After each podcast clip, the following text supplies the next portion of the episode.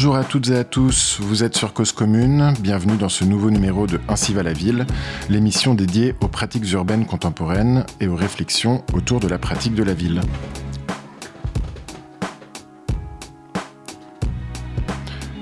Dans la ville dense, programmée, quadrillée, standardisée, les squatteurs ouvrent des brèches, des espaces de respiration, de création, de liberté.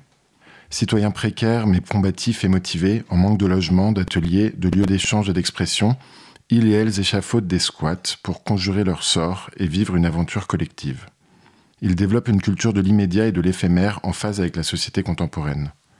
Ingénieux et curieux, ils accueillent des visiteurs de tous horizons pour des rencontres insolites, des découvertes et des stimulations artistiques, des débats et des fêtes hors des sentiers battus.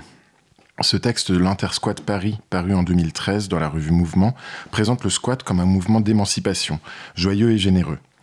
Pourtant, l'occupation d'une résidence secondaire par une famille sans logement a récemment défrayé la chronique médiatique et des députés en ont profité pour avancer des propositions pour la pénalisation du squat, donnant au grand public l'impression que les squatteurs s'attaquent à des biens utilisés par les particuliers.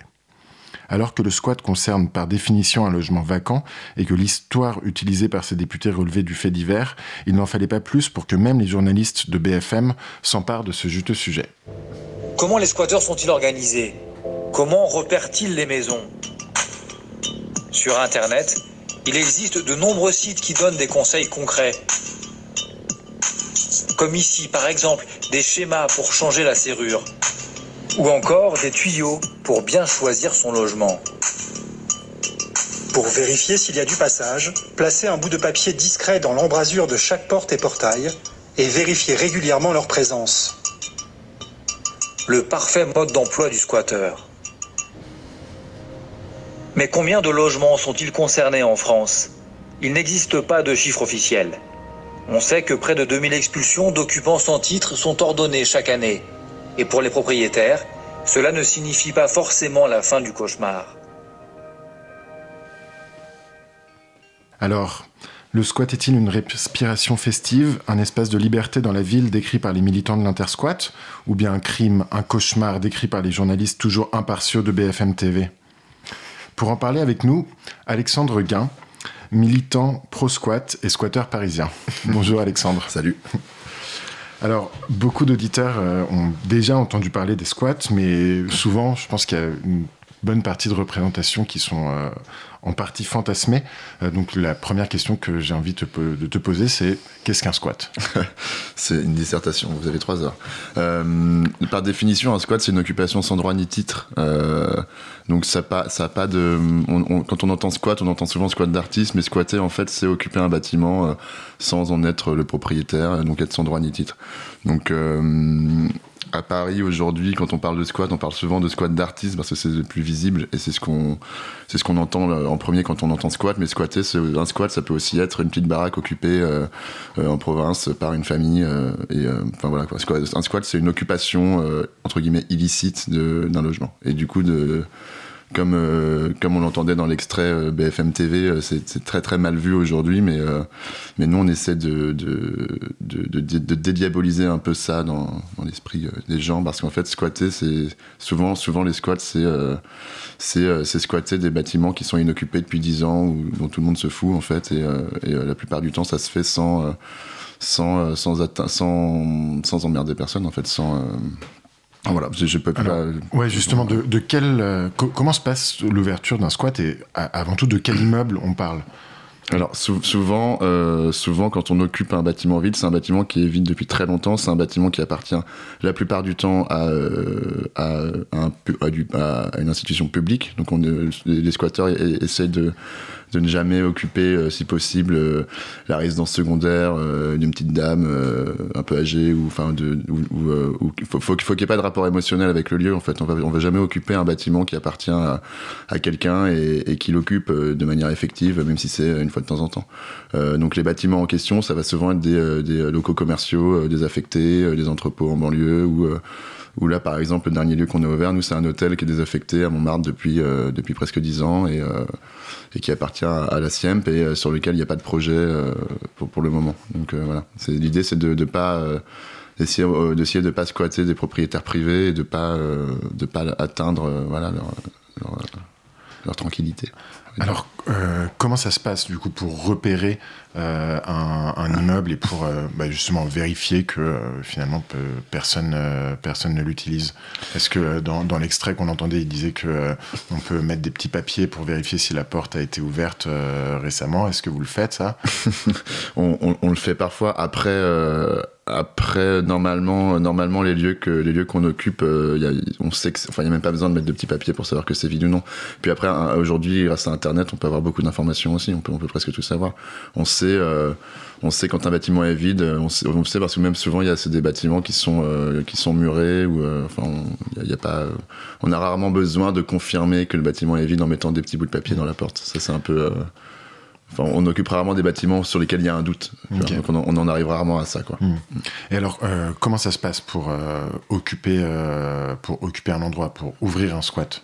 Alors, je ne sais pas si on va faire le, non, pas forcément le, guide, le... guide de l'ouverture de squat, mais en gros, euh, en, en, gros, euh, en gros, l'idée c'est de, bah, déjà c'est d'occuper le bâtiment le plus vite possible. Donc, euh, donc on va avoir tendance à débarquer nombreux et et euh, essayer vraiment d'occuper les murs euh, de manière véritable quoi. Ça veut dire que si euh, on peut difficilement ouvrir un, bâtiment euh, énorme à trois tu vois. Ça marche ça fonctionne pas. Faut aussi faut aussi être, être, avoir le nombre être là en nombre. Et puis après il y a plein de techniques on va dire avec le juridique. Enfin il y a plein de méthodes pour pour entre guillemets valider notre occupation.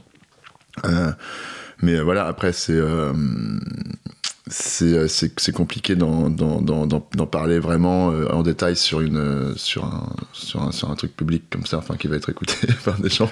J'ai pas envie de j'ai pas envie de vendre le le truc quoi. Non non évidemment. Et on, et on rappelle à tous nos auditeurs que euh, a priori un squat euh, bah, occupé sans droit ni titre c'est c'est contraire à la loi hein, c'est illégal.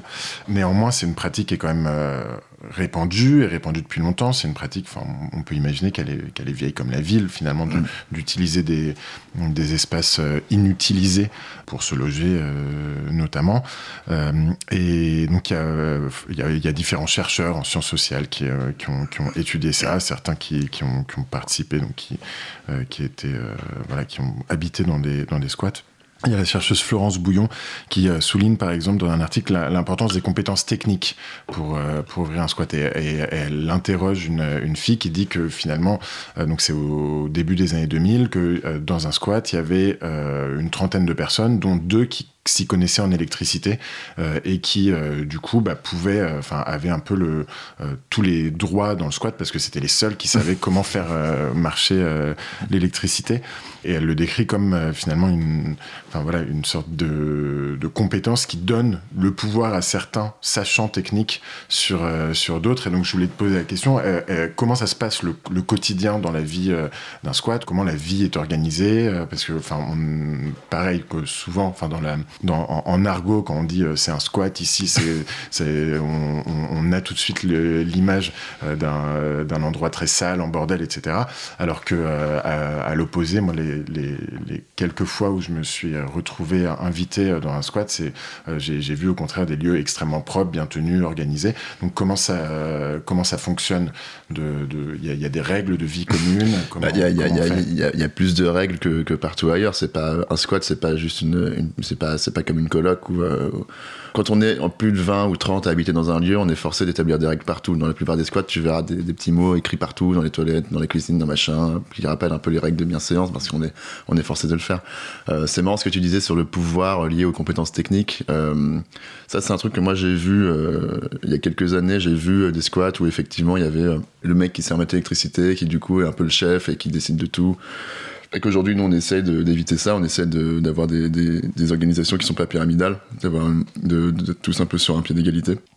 Après, effectivement, il y a toujours, le mec qui ouvre euh, et les mecs qui se ramènent après que le mec est ouvert. Tu vois, il y a toujours euh, un type qui est un peu l'ascendant, qui est un peu la genèse du projet. Euh, et qui du coup pourrait faire valoir ça pour être un peu le petit chef au sein du lieu.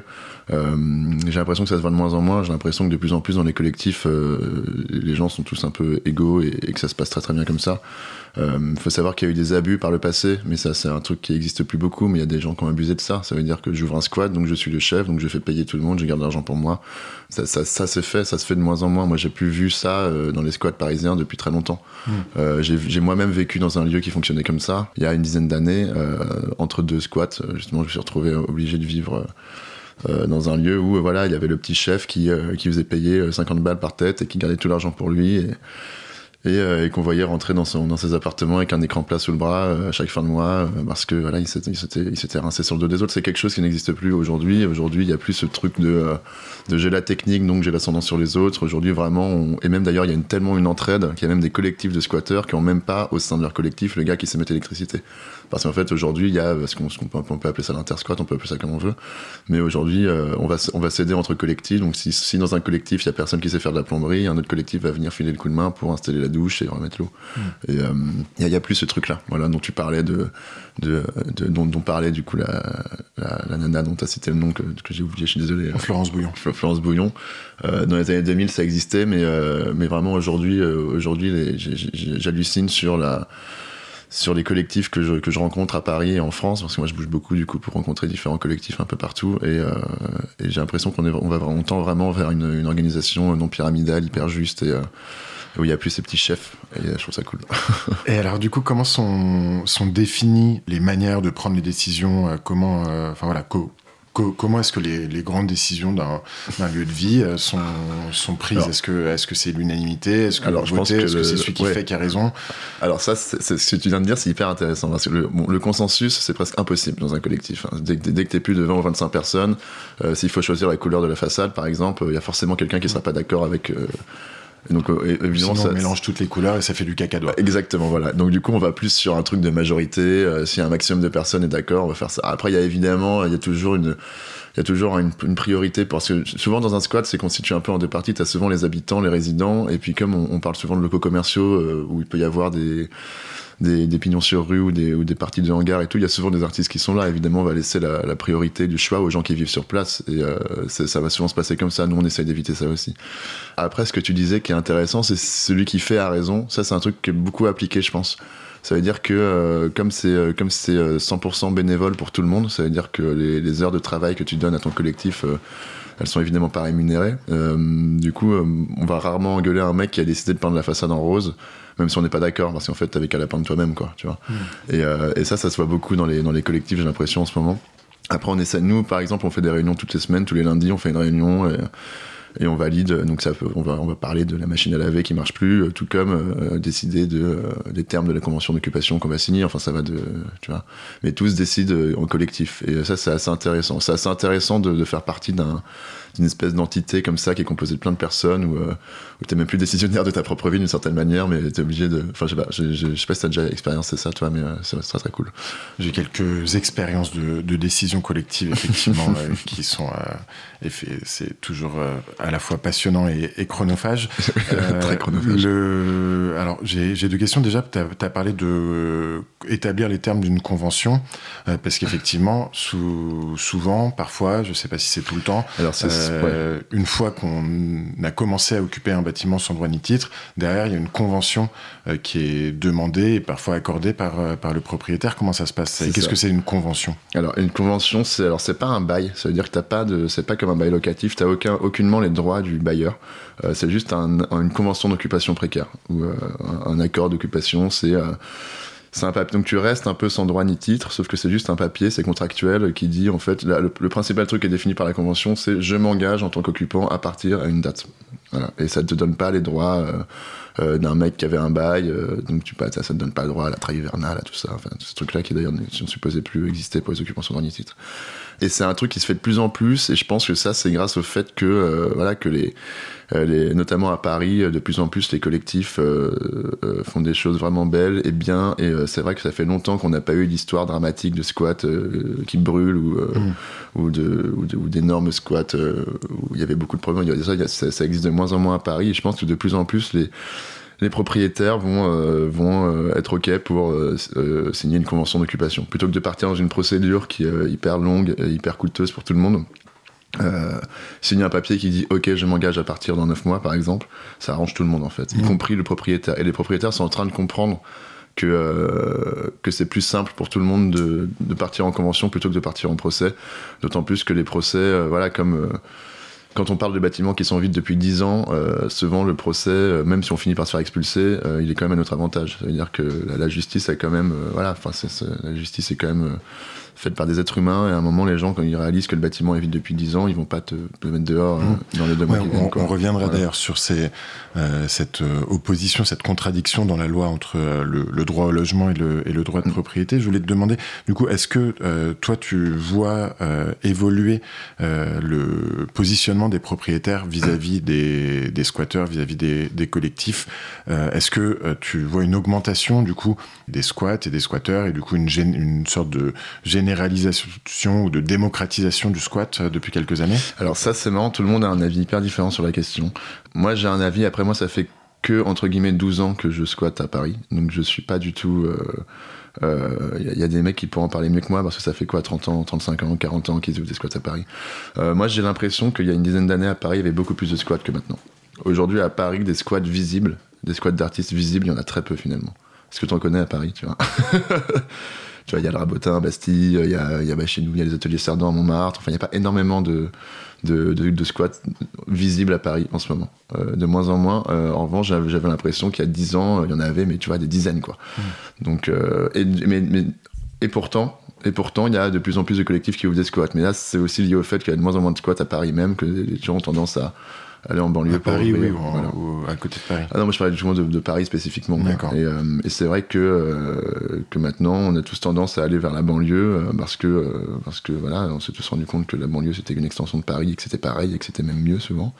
Et, et que là-bas c'est plus facile, l'immobilier bah, c'est moins cher, du coup les gens ils ont moins de velléité à te foutre dehors parce que, enfin je sais pas, il y a un petit game de je sais pas si sais pas si j'étais très clair.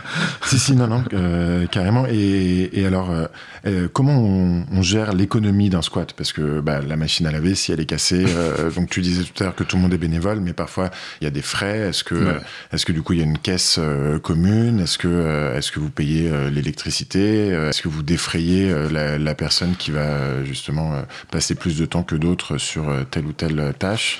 Alors généralement il y a aucun défraiement. Il y a évidemment des situations différentes au sein d'un collectif. Ça veut dire qu'il y a des gens qui sont dans une extrême précarité. Il y a des gens qui ont rien du tout, n'ont même pas le RSA. Soit parce qu'ils n'ont pas de papier, soit parce que, enfin, pour plein de raisons différentes. Euh, du coup, on va pas leur demander de payer. Après, effectivement, il y a des frais. Donc, euh, nous, par exemple, on fonctionne avec 10 euh, euros par mois. Ça veut dire qu'on a une caisse commune dans laquelle on met chacun un bien de 10 chaque mois. Et ça suffit normalement à payer tous les frais d'entretien du bâtiment. Euh, Vous êtes combien Nous, par exemple, on est, 20, euh, on est 25 dans le collectif, on n'est que 17 à vivre sur place. 18. Et voilà, y a, donc il y, a ce truc de casse commune. Après, bah, quand le squat n'est pas chapeauté par un petit chef qui récupère l'argent à la fin du mois, normalement, euh, normalement, si on met chacun 10 ou 20 balles par mois dans, dans, une boîte en carton, normalement, ça suffit à tout payer. Voilà, tant qu'on n'utilise pas abusivement l'électricité. Nous, par exemple, on se chauffe pas, tu vois, pour il y, a des trucs comme ça à faire aussi. Après, voilà, je, pense que je pense qu'un squat, ça peut parfaitement fonctionner euh, sans argent du tout. Nous, on n'a pas encore réussi à, passer ce cap. On continue à acheter des produits ménagers, des trucs en commun, mais, euh, mais euh, je pense que une, forme d'autosuffisance, ce serait pas mal. on fabrique tout. Alors, du coup, comme tu le décris, le squat entraîne d'autres rapports à l'argent, au collectif, à la consommation, à la sociabilité en, en général. Et donc, est-ce que selon toi, quand on parle du squat, on on peut parler d'un mode de vie alternatif ou alors est-ce que euh, les squatteurs qui revendiquent leur droit au logement euh, sont des citadins comme d'autres, à la seule différence qu'ils ne payent pas de loyer? Alors c'est deux trucs très différents. Du coup, il y a le squat euh, dans le sens de collectif, c'est ce que nous on a tendance à pratiquer. Il y a beaucoup de gens qui squattent, parce qu'ils n'ont pas d'autre choix, des appartements, du coup qui en fait, qui mis à part le fait qu'ils ne payent pas de loyer, ils ont une vie normale en fait de, de, de, personnes qui résident dans l'appartement. Euh, donc c'est deux trucs très différents. Euh, t'as le squatteur qui squatte vraiment pour des raisons sociales, t'as des familles entières qui squattent des appartements dans des dans des, dans des immeubles euh, sociaux ou non, hein, et, mais, euh, et qui du coup ont, une vie euh, standard. Nous, on a décidé de vivre vraiment en, collectif. On pourrait en fait cloisonner les espaces et avoir chacun notre petit appartement au sein du bâtiment, mais on a décidé de laisser les portes ouvertes, d'avoir une cuisine commune et de vivre en collectif. C'est deux trucs très, très différents. Et c'est vrai que c'est plutôt ce truc-là que les gens connaissent. Euh, il faut savoir que la, le, plus de squats, il y a beaucoup plus de squats à Paris où c'est des familles qui squattent des appartes. des squats de nécessité. Des squats de nécessité, plutôt que ces squats euh, mixtes, un peu artistiques et sociaux euh, qu'on voit beaucoup à Paris, qui sont en fait ceux qui sont visibles. Quoi. Euh, Cécile Péchu, donc autre chercheuse, je, vous pouvez retrouver sur le site de, Cause Commune les, les références des, des, écrits dont je parle dans l'émission. elle, elle parle, elle distingue les squats contre-culturels, donc qui, sont, qui font partie de la contre-culture et qui revendiquent d'autres manières de vivre en ville, des squats dits classistes dont l'action est centrée sur le droit au logement des personnes sans domicile et donc au droit à vivre, euh, du droit à vivre comme tout le monde, c'est-à-dire tout simplement euh, d'avoir un, toit. Et on, reviendra dans la deuxième partie de l'émission peut-être sur euh, ces différents types, sur, ces différentes manières d'occuper les lieux. Mais en attendant, on va écouter, on va faire une pause musicale et on va écouter un extrait d'une musique de Jacques que tu as choisi. Alors, tu peux en, dire ah un mot pourquoi tu l'as choisi Du coup, parce que, tu me demandais si j'avais pas une musique en rapport avec les squats. Et il se trouve que c'est un remix d'une musique qui s'appelle The Whisper et qu'il s'est amusé à glisser dedans énormément d'extraits, de chuchotements et de, et de voix. C'était quand on ouvrait un squat qui s'appelle L'amour à Bagnolet. Euh, c'était il y a en 2014, je crois. Et il s'est amusé à intégrer au son plein de chuchotements, de bruit de, de quand les flics sont devant la porte, euh, enfin de, de, toutes ces phases là de on est discret, on chuchote, et The Whisper, ça veut dire, bon, je te, je te traduis pas, mais t'as compris. on écoute Jacques The Whisper.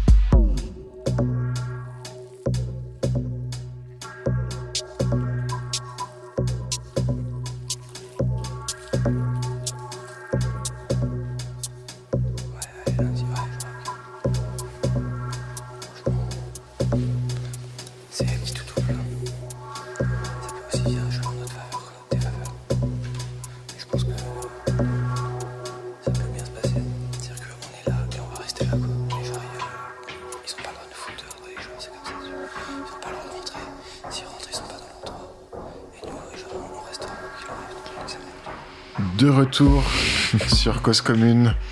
Ils ont pas le droit de rentrer. Mais ouais, mais ça, en plus, c'était vraiment l'ouverture. euh, donc ça, c'est vraiment, c'est la voix de Jacques euh, sur l'ouverture d'un squat euh, à Bagnolet en 2014. Et c'est des vrais enregistrements. Là, au moment, au moment de l'enregistrement, il y a vraiment les flics derrière la porte, quoi.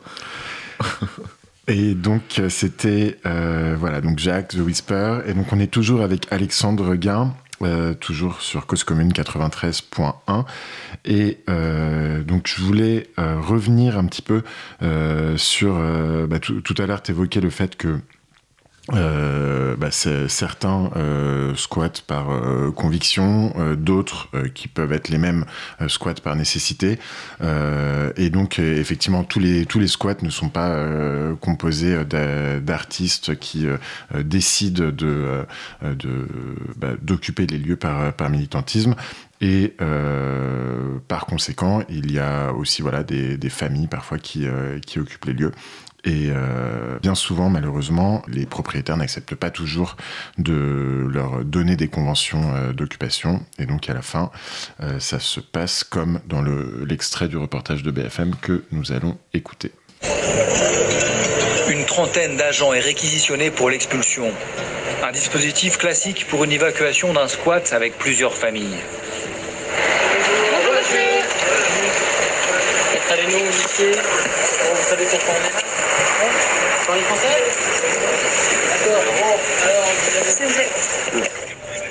La police investit les lieux et demande aux occupants de partir. Ils sont 24 personnes, 13 adultes et 11 enfants, qui sortent les uns après les autres avec leurs affaires. Euh, c'est très dur de voir des, gens dans une, dans une telle précarité. Euh, c'est bien sûr, bien sûr. Malgré tout, ils sont, ils sont dans une maison qui n'est pas à eux. Et euh, voilà, ils n'ont pas le droit d'être là. C'est hallucinant.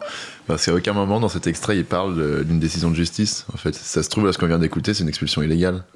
C'est aberrant. Alors, Ça. le, oui, ça c'est ça c'est dans l'extrait. Euh, en fait, il faut il faut recontextualiser euh, l'extrait. Donc, il y avait bien une, avait bien décision de justice, en l'occurrence, mais effectivement, il, peut il peut arriver qu'il y ait des expulsions euh, illégales. Euh, mais donc, en tout cas, euh, décision de justice ou non, à l'heure où des millions de mètres carrés d'immeubles sont vides et inutilisés, est-ce qu'on doit continuer à faire primer le droit à la propriété, même inoccupée, sur le droit au logement? Euh, alors, les propriétaires, parfois de bonne foi, mais pas toujours, pourront répondre que l'occupation illégale d'un immeuble empêche, par exemple, sa reconversion en logement ou sa rénovation, donc sa remise sur le marché, que euh, ces immeubles sont parfois insalubres. Mais est-ce que c'est toujours le cas Euh, Et pourquoi ne pas utiliser ces, immeubles et les occuper en attendant qu'ils soient en travaux? À l'heure où le nombre de sans-abri explose, où le mal logement touche de plus en plus de personnes, donc pourquoi ne pas poser la question de la réquisition? Dans les collectifs de, de squatteurs Est-ce qu'il y a des liens avec des familles, avec des gens qui ne sont, enfin, qui, sont peut-être moins, moins au courant de leurs droits, typiquement, euh, et euh, avec des, des personnes euh, précaires? Est-ce que, est-ce que le- les squats de, dits d'artistes et les squats de pauvreté communiquent ou est-ce que c'est deux manières euh, étanches d'occuper les, les immeubles? Alors, il y a, y, y a vraiment des, y a des collectifs de, de squatteurs artistes qui vraiment euh, restent des squatteurs artistes et qui qui communiquent pas du tout avec euh, les gens qui squattent par nécessité. Euh, ça, ça existe. En revanche, il y a de plus en plus de... d'ailleurs c'est leur droit enfin il y a pas de Bah, c'est leur droit, sauf que c'est vrai que bon, c'est vrai que quand tu quand quand t'as un hangar de 1500 mètres carrés et que tu décides d'en faire un atelier alors que tu pourrais héberger 20 50 personnes, tu vois, on peut on peut on peut on peut en discuter de ce droit-là quoi. Euh, il faut essayer de pas faire euh, ce qu'on reproche aux propriétaires quoi. Faut essayer de pas euh, tu vois, on- on- ne faut, essayer de pas sous-exploiter des bâtiments, tu vois. C'est pour ça que il y a des collectifs d'artistes qui se sont fait un peu critiquer euh, vis-à-vis de ça parce qu'ils décidaient de de, euh, de monopoliser des hangars monumentaux euh, pour se faire des ateliers de 150 mètres carrés euh, alors qu'ils y étaient jamais. Enfin, il y, a- il y a eu, il y a eu un peu des débats là-dessus. En revanche, il y a de plus en plus de, porosité, je trouve, entre les entre les, les- les collectifs d'artistes et les collectifs de sans-logis, les collectifs de sans-papier. Euh, ça veut dire qu'il y a de plus en plus de squats très très mixtes euh, en Ile-de-France où euh, il y a à la fois des activités artistiques, à la fois des sans-papes, à la fois des familles, à la fois tout quoi. De plus en plus. Et c'est aussi lié en fait, en fait la, la la partie artistique visible des squats, c'est aussi souvent lié au fait que les squats, ça, ça, ça prend souvent place dans des, dans des espaces euh, publics ou des anciens bails commerciaux, des trucs comme ça, où en fait, tu as souvent des, des, des grands espaces qui sont pas exploitables en chambre Du coup, si on peut pas en faire une chambre, autant en faire des ateliers ou une galerie ou, euh, ou un espace d'accueil événementiel. Et, Bien euh, sûr, parce qu'il en faut aussi des, en faut ateliers aussi. pour les Et en fait, c'est artistes. vrai qu'il y a beaucoup de squats où la partie visible, c'est euh, en fait euh, le rez-de-chaussée où il y a un grand espace et où du coup il y a des expos, mais en fait souvent dans les étages il y a, euh, il y a des familles qui vivent. C'est ce qui se passe dans la plupart des, des- des- je pense, hein, de plus en plus dans les squats, il y a, ce- il y a cette mixité entre euh, des gens qui sont vraiment dans une, dans, dans une précarité extrême et des gens qui squattent par militantisme. euh, sont- voilà, qui... Et puis après il y a des gens qui ont plus, qui sont, moi, je, je, peux pas.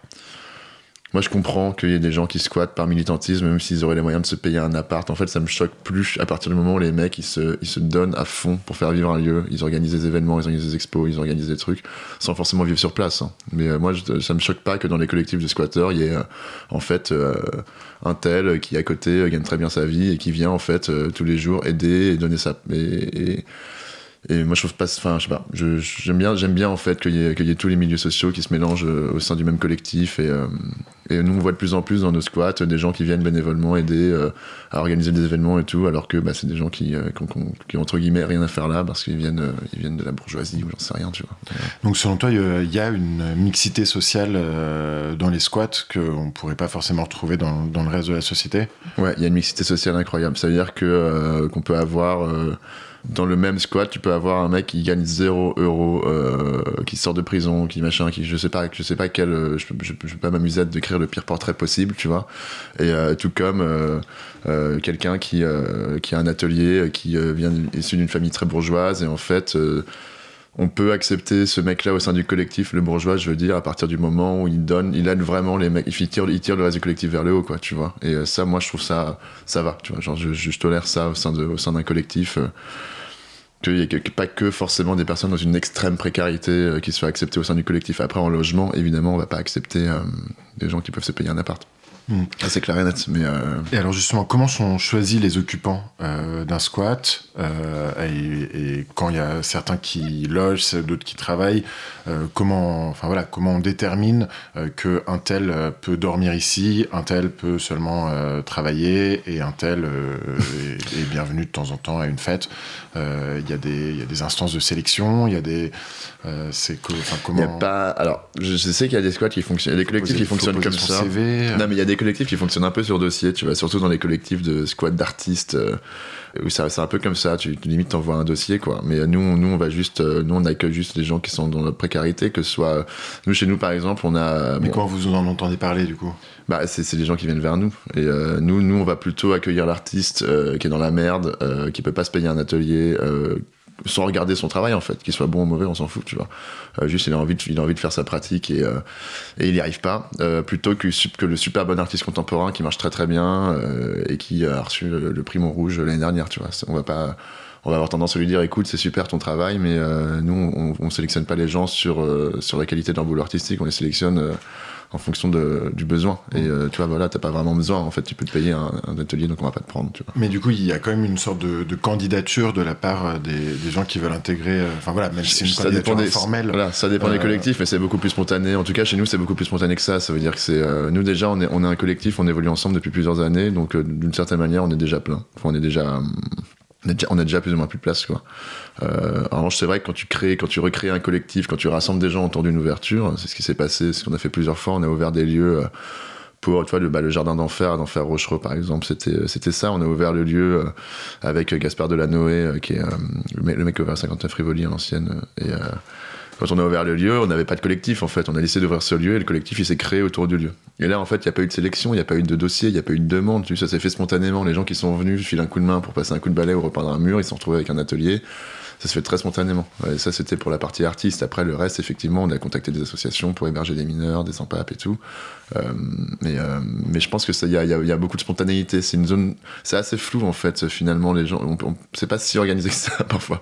C'est cette zone de flou, mais c'est ce flou-là qui permet les plus, les trucs les plus dingues en fait. Tu vois. Et ces zones de flou, ce serait dommage de, de les perdre. Quoi. Je trouve ça intéressant, moi. Genre, Et vous n'avez pas peur que du coup ça, ça conduise à une forme euh, d'entre-soi? Parce que justement s'il y a une place qui se libère eh ben, il faut être copain de copain pour savoir que, Alors.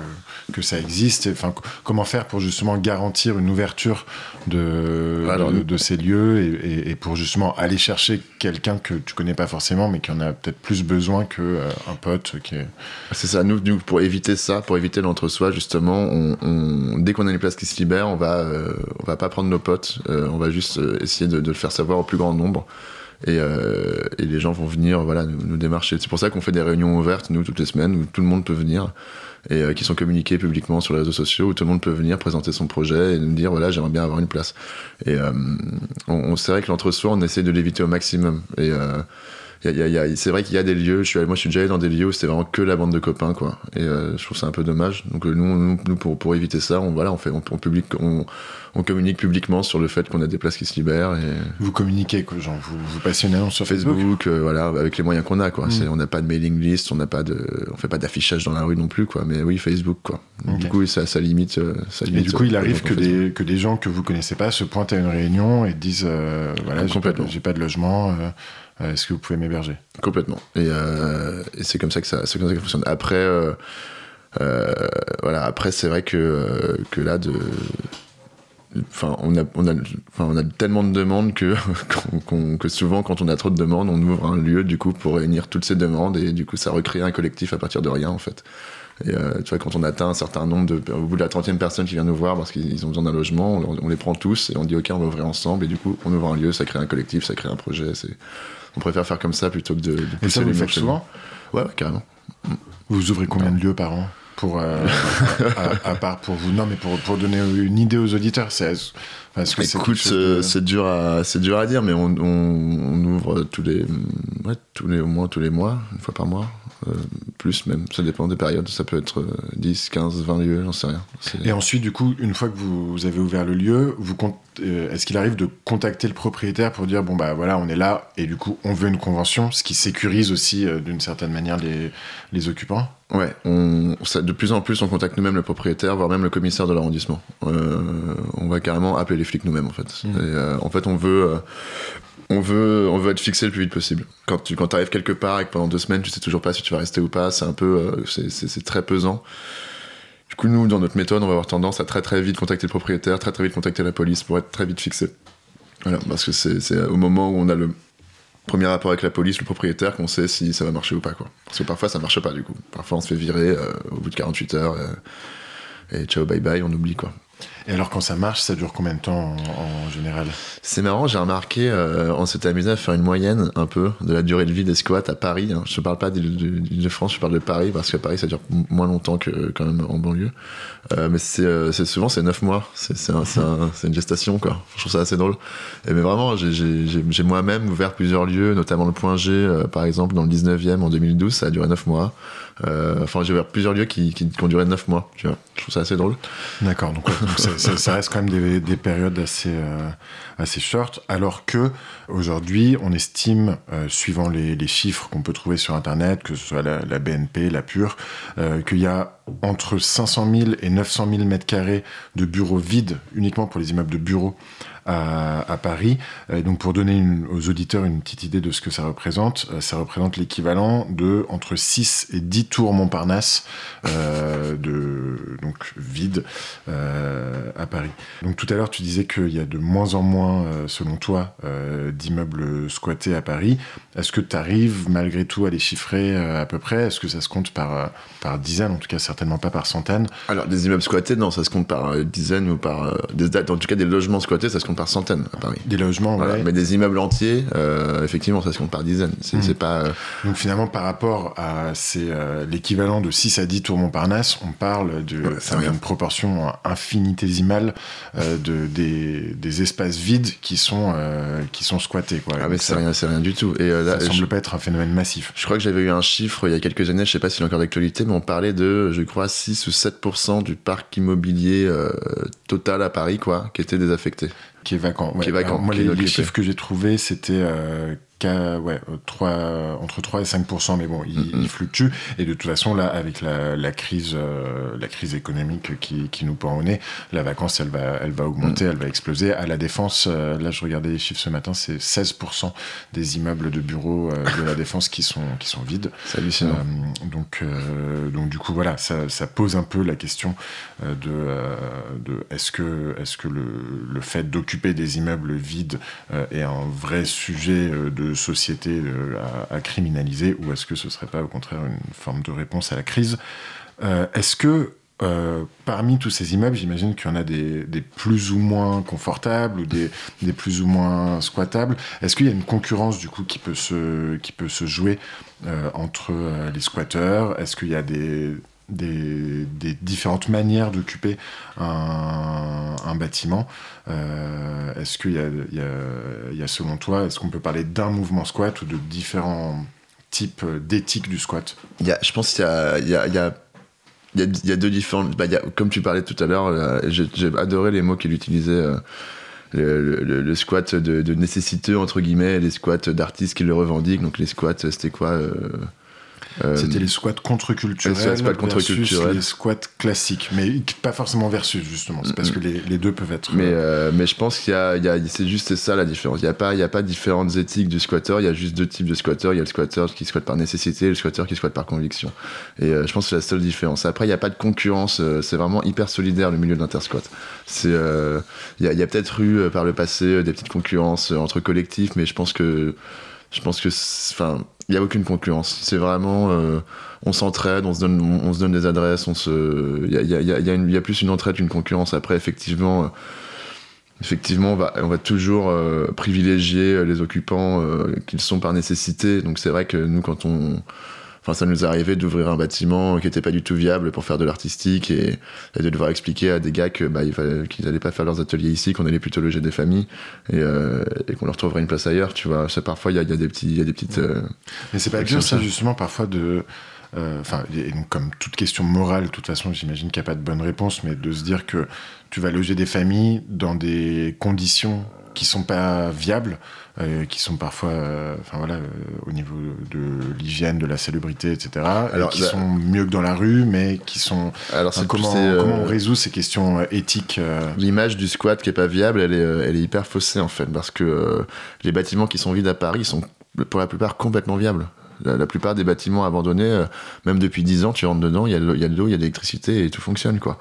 Donc c'est pas vrai que c'est pas viable. Euh, euh, on a ouvert un endroit euh, rue Blanche il y a il y a trois ans qui s'appelait le Poste qui était un endroit mixte justement, il y avait de l'artistique, de l'événementiel et on logeait des gens qui étaient dans, le- besoin. Quand on est rentré dans l'endroit, on n'a même pas eu besoin de passer un coup de balai. Il y avait la clim dans toutes les chambres, tout fonctionnait, le truc était louable en l'état, était vide depuis 10 ans. Euh, tout ça pour dire que euh, euh, les familles qu'on loge, elles- on les loge pas du tout dans des conditions de, de précarité. hein. Elles sont, elles sont enfin, les- à l'intérieur de ces bâtiments vides, dont les façades sont souvent dégueulasses, en fait, derrière, les trucs sont propres. Quoi. Enfin, Mhm. c'est, c'est- c'est pour ça que c'est encore plus choquant qu'ils soient vides, parce qu'il n'y a, a même pas de raison. euh, Après, il y a effectivement des lieux qui sont insalubres, euh, mais euh, il y a une liste, euh, c'est recensé par, par la préfecture de police, les lieux insalubres. De toute façon, on ne peut pas les squatter parce que dès qu'on rentre dedans, on se fait virer Mm. à cause du péril imminent et de l'insalubrité du bâtiment. Ouais. Voilà. Et donc, du coup, on pourrait résumer le squat comme une manière de donner une valeur d'usage à des lieux qui sont, enfin, qui sont sans valeur d'échange, vu qu'ils sont, vu qu'ils sont vides.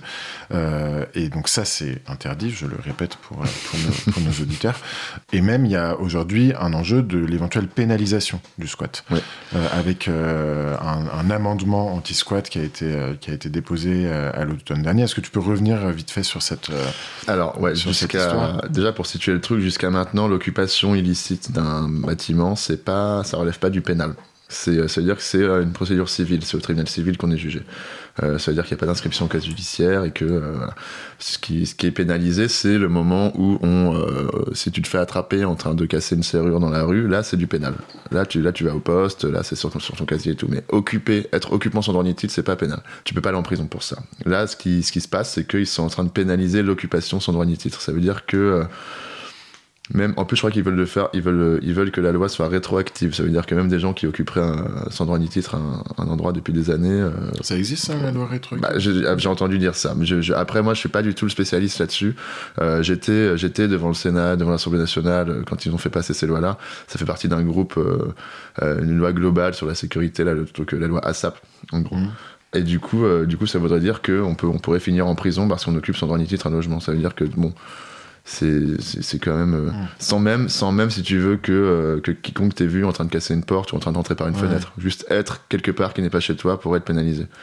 Ouais, et donc si j'ai bien compris, cet amendement, euh, il disait que, euh, donc, enfin, parce qu'il y a déjà une loi qui dit que lorsqu'on occupe le domicile d'une personne, euh, on peut être expulsé euh, sans décision de justice. Alors ça, c'est la- ce qui est passé récemment, du coup. Ouais. Voilà. En gros, ils, ils- redéfinissent la notion de domicile. ils, ont un- un- ils ont introduit une nouvelle notion qui n'a aucune définition juridique, qui est la notion de domicile occasionnel. C'est-à-dire qu'aujourd'hui, un propriétaire peut dire Ah, mais oui, mais c'était mon domicile occasionnel, même si le truc est vide depuis 20 ans. Et, euh, et ce qui, n'existe pas, parce qu'il n'y a, pas de- il y a pas de définition du domicile occasionnel pour l'instant. Et ce truc, c'est que ça a été voté, je sais pas si tu vois ce que c'est une commission parlementaire majoritaire. Mhm. Euh, la, loi, la loi a été réécrite, euh, elle a fait plein d'allers-retours entre le Parlement et l'Assemblée nationale. Et à la fin, ils ont dit Ok, bon, on arrête les allers-retours, on va juste se réunir avec six députés et six euh, membres du Parlement, et on va juste tout décider à nous 12, et c'est tout. Et euh, ce qui est complètement hallucinant, parce qu'on parle de la vie de, euh, de centaines de personnes euh, qui vivent comme ça, en fait. Enfin, de milliers, Ouais. de dizaines de milliers de personnes qui Et vivent. puis surtout, ça met en exergue une sorte de contradiction dans la loi, euh, vu qu'il y a aujourd'hui dans la loi française le droit au logement opposable, donc dans la loi d'Allo, qui n'est jamais appliqué, Jamais parce, appliqué. Que, parce que justement, y a les décrets d'application manquent, et d'un autre côté, la loi garantit le droit de propriété, mais du coup, ce, droit qui est souvent vu comme un droit absolu, euh, qu'il a récemment été décrit par un juge comme en fait un droit qui n'était pas absolu, c'est-à-dire que si tu n'uses pas de ta propriété, eh ben on peut pas forcément reprocher à quelqu'un qui va user, utiliser ton bâtiment euh, de le faire. Et donc, ça, ça- pose, à mon sens, une, une sorte de question philosophique, quoi. Et, ils sont en train de définir ça, justement. Ils sont en train de définir qu'est-ce que c'est l'usage euh, de ta propriété. C'est ça qu'ils sont en train de, de discuter à mort en ce moment. Et, justement, euh, on pensait tous que ça allait plutôt être euh, à notre avantage. Euh, et en fait, ils ont, introduit ce nouveau truc de domicile occasionnel qui, en fait, annule tout, quoi. Parce que ça veut dire que c'est l'inverse de ce qu'on pensait. la, jurisprudence dont tu parlais, justement, du juge qui a dit que finalement, si tu n'utilises pas ta propriété, il y a une espèce de droit de réquisition qui est, qui est compréhensible. Mais en fait, ça, ça, ça, ça, n'existe plus, quoi. Enfin, c'est, on est en train de se le faire, de se le faire euh, couper. On va y revenir dans la troisième partie de l'émission, et en attendant, on va écouter le groupe NTM. C'est arrivé près de chez toi.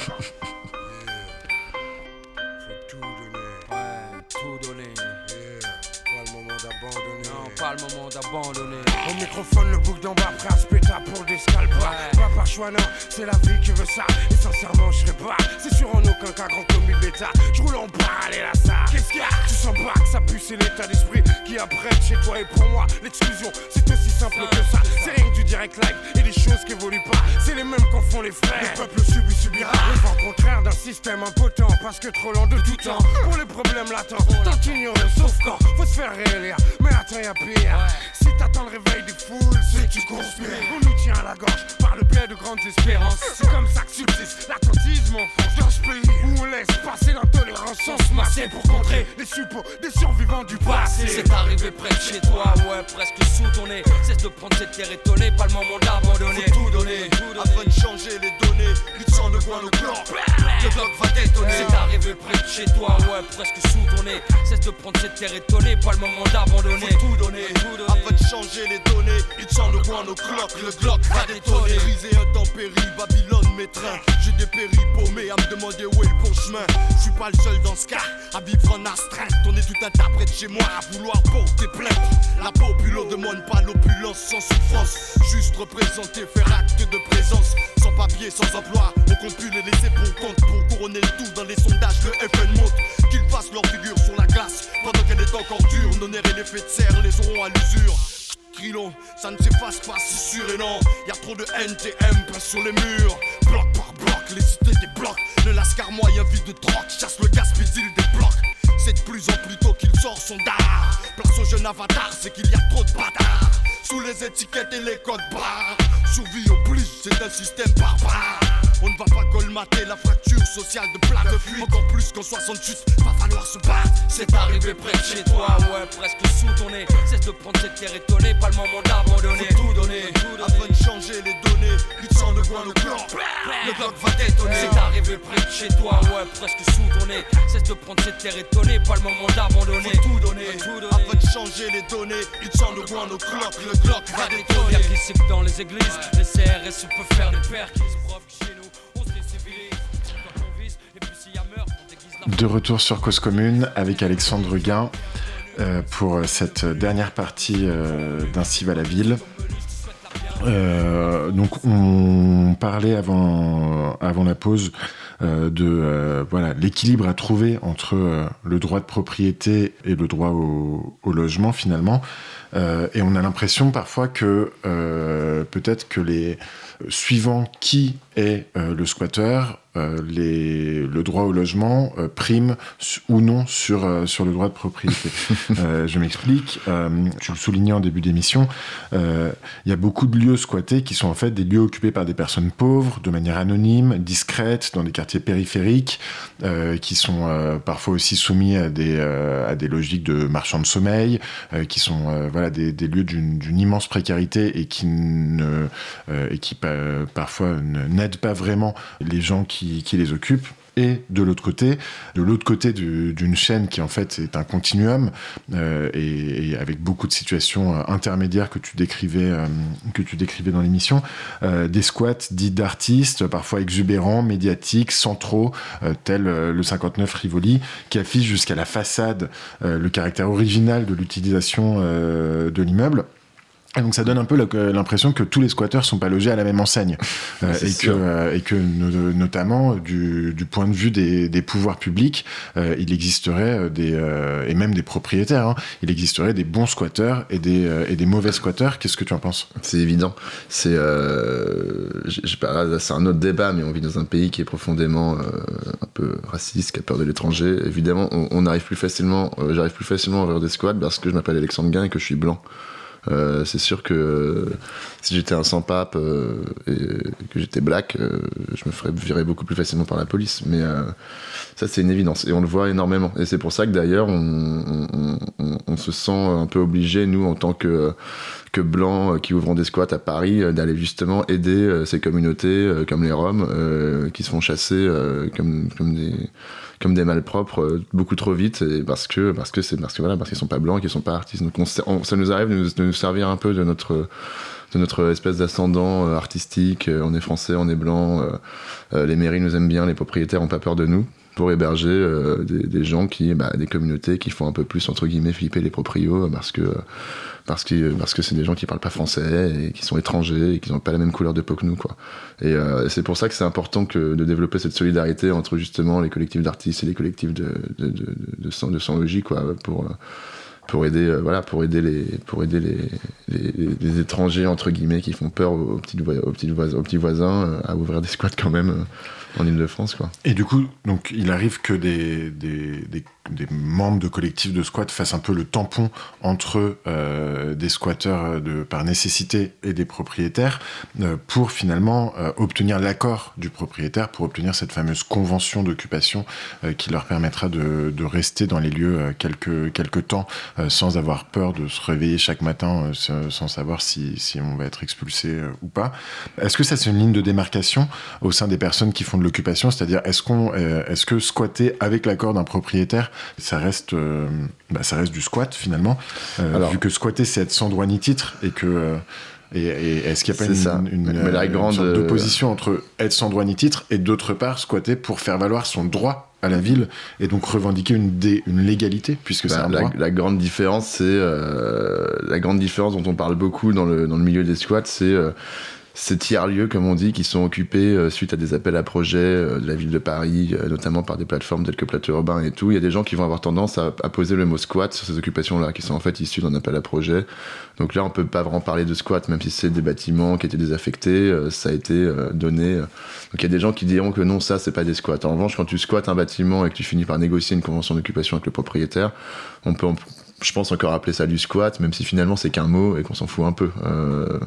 Euh, je pense que euh, ce qui définit un squat euh, juridiquement, c'est être occupant sans droit ni titre. Après, c'est vrai que c'est un mot qui peut aussi servir pour définir des communautés qui vivent de manière alternative.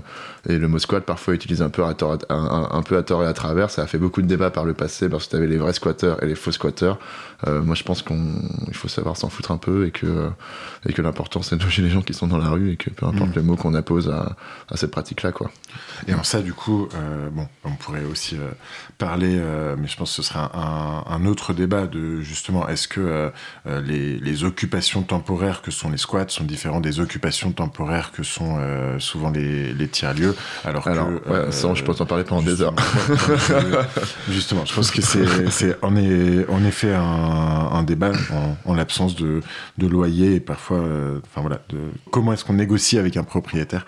Et du coup, ces relations avec, avec les propriétaires et les relations avec les élus, est-ce que euh, tu disais que souvent euh, les élus euh, sont friands de, de, voilà, de, de squats d'artistes, etc., qui vont effectivement de, de, fin, donner un, un atout à un quartier par rapport à un bâtiment qui, est, qui est abandonné, qui est, qui est- qui est mauvais pour l'image, un, un squat d'artistes qui va égayer un peu les lieux en étant éve- éventuellement également utile socialement et en, en- en organisant des choses bah, gratuitement du coup pour la, pour la collectivité.